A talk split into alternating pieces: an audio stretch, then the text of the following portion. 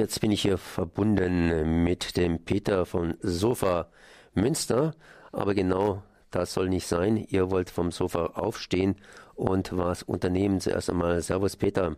Ja, hallo.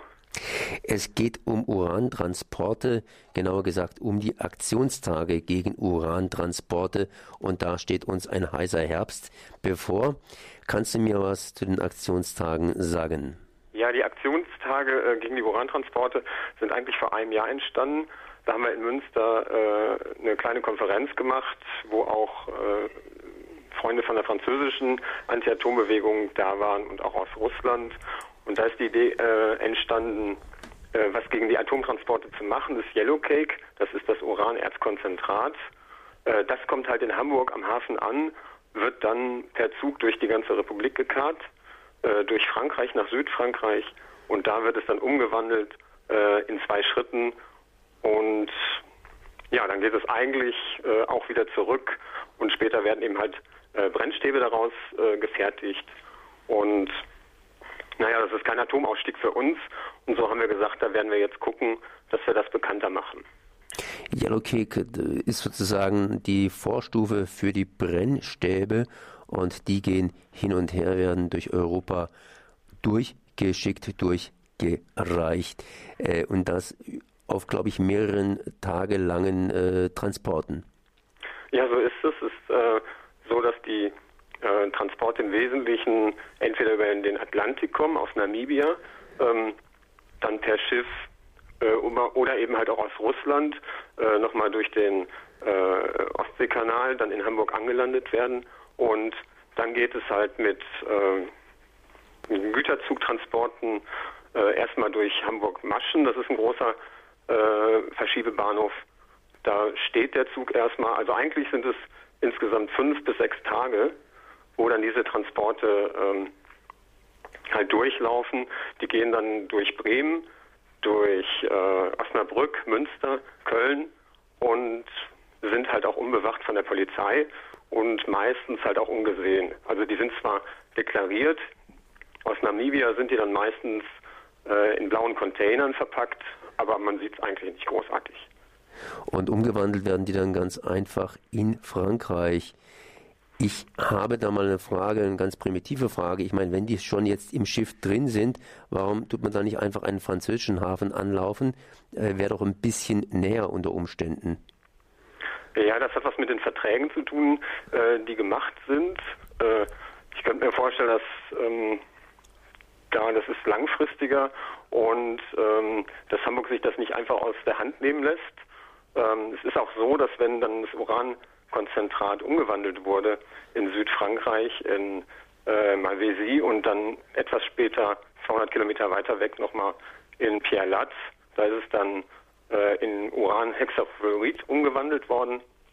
Da ist es dann halt auch so, dass das äh, entweder woanders hin äh, gebracht wird, auch über Fran französische äh, Strecken, oder dass das eben halt auch wieder per Zug zurückgeht, dann in die einzige äh, Urananreicherungsanlage Deutschlands. Das ist dann eben Gronau. Und äh, somit äh, hin und her nicht geschifft, sondern entsprechend mit dem Zug transportiert wird. Nun. Züge sind relativ sicher. Wir wissen zwar über einige Ausfälle wegen dem Wetter, aber im Grunde genommen gelten sie als relativ sicher. Aber hast es ja schon auch angedeutet, unbewacht äh, werden die Züge losgelassen und äh, trotzdem ist passiert ab und zu mal ein bisschen was. Und wenn ein bisschen was passiert äh, bei Atomstrom äh, beziehungsweise in dem Falle Atom, natürlich Uran etc., ist da immer eine Menge los. Ihr macht jetzt seit einem Jahr hier gegen mobil, sprich ihr wollt die ganze Sache stören und vor allen Dingen darauf aufmerksam machen, dass entsprechende Urantransporte laufen. Was macht ihr? Tut ihr das tut das Hersprungsland vor allen Dingen problematisieren, zum Beispiel Afrika, also nicht herrschte Land, aber herrschte Länder in Afrika natürlich entsprechend, oder halt eben Asien, sprich Russland, äh, problematisieren, weil da gibt es natürlich immer spezielle Probleme der Gewinnung von Uran äh, auf Umwelt, Menschen etc. Oder seid ihr vor allen Dingen auf den Transport selber, den Transportweg über die Schiene konzentriert? Halt so, dass äh, es so eine Entwicklung gibt dazu, zu den Aktionen, die jetzt eben halt laufen und zu unserem Entschluss, das sichtbar zu machen, dass es keinen Atomausstieg gibt, ne? dass es also wirklich weltweit äh, weiterläuft, dass neue AKWs in Planung sind und auch gebaut werden. Und alleine die Urananreichungsanlage in Gronau versorgt eben 10 Prozent der AKWs weltweit. Ähm, das sind noch nicht mal AKWs hier in Deutschland. Und natürlich haben wir uns vorher auch damit beschäftigt, was es für Auswirkungen hat, den Uranabbau äh, in anderen Ländern zu forcieren, äh, wie zum Beispiel auch in Namibia. Da sind äh, riesige Ab äh, Raumhalden, die einfach ungeschützt da liegen und äh, Wind und Wetter äh, verwehen dann halt die Radioaktivität. Die Bevölkerung ist betroffen, hat aber keine Rechte und es sind auch Menschenrechte beeinträchtigt. Also da hatten wir im Vorfeld zu gearbeitet und haben da auch gesagt, wir müssen da hinkommen, äh, dass wir halt den Transportweg bei uns problematisieren und das halt auch noch mehr in die Öffentlichkeit bringen. Das war so der Punkt.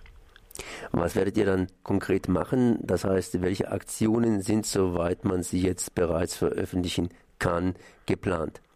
Also es sind eigentlich äh, in vielen Städten, auch Koblenz, ist es in Planung, in Köln und äh, Münster werden wir äh, Mahnwachen machen.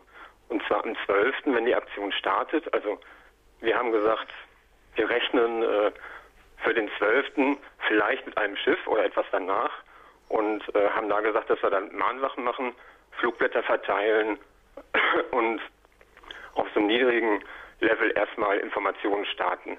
Aber es ist natürlich auch möglich, dass man von Brücken Transparente hängen kann oder eben vielleicht auch äh, Strecken äh, mit der Presse machen kann oder auch mit interessierten Bürgern. Also da gibt es eigentlich verschiedene Dinge, die wir gar nicht so ähm, vorgeben wollen. Da müssen eben halt auch die Gruppen gucken, wie sie da was machen können und so. Ihr habt viele Gruppen aufgerufen, dass sie sich daran beteiligen. Welche Gruppen haben sich denn da gemeldet äh, und wie werden sie sich beteiligen?